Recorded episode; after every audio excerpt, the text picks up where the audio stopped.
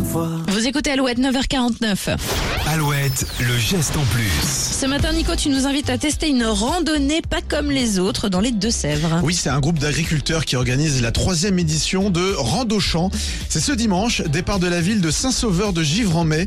Cette euh, randonnée est plus qu'une simple marche, c'est une sortie à thème qui donne la possibilité de découvrir les pratiques d'agriculteurs engagés pour la préservation du territoire. C'est des agriculteurs qui pratiquent euh, l'agroécologie, une agriculture de conservation des sols, sans labour, avec couverture permanente des sols. Et trois circuits sont proposés de 7, 10 et 15 km. Et sur chaque circuit, plusieurs ateliers seront animés par des Des agriculteurs. dégustations. C'était leur.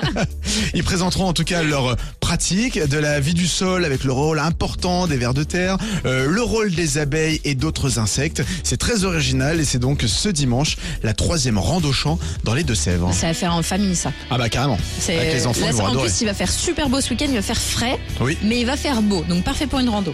petit col roulé, c'est à la mode. Col roulé et doudoune.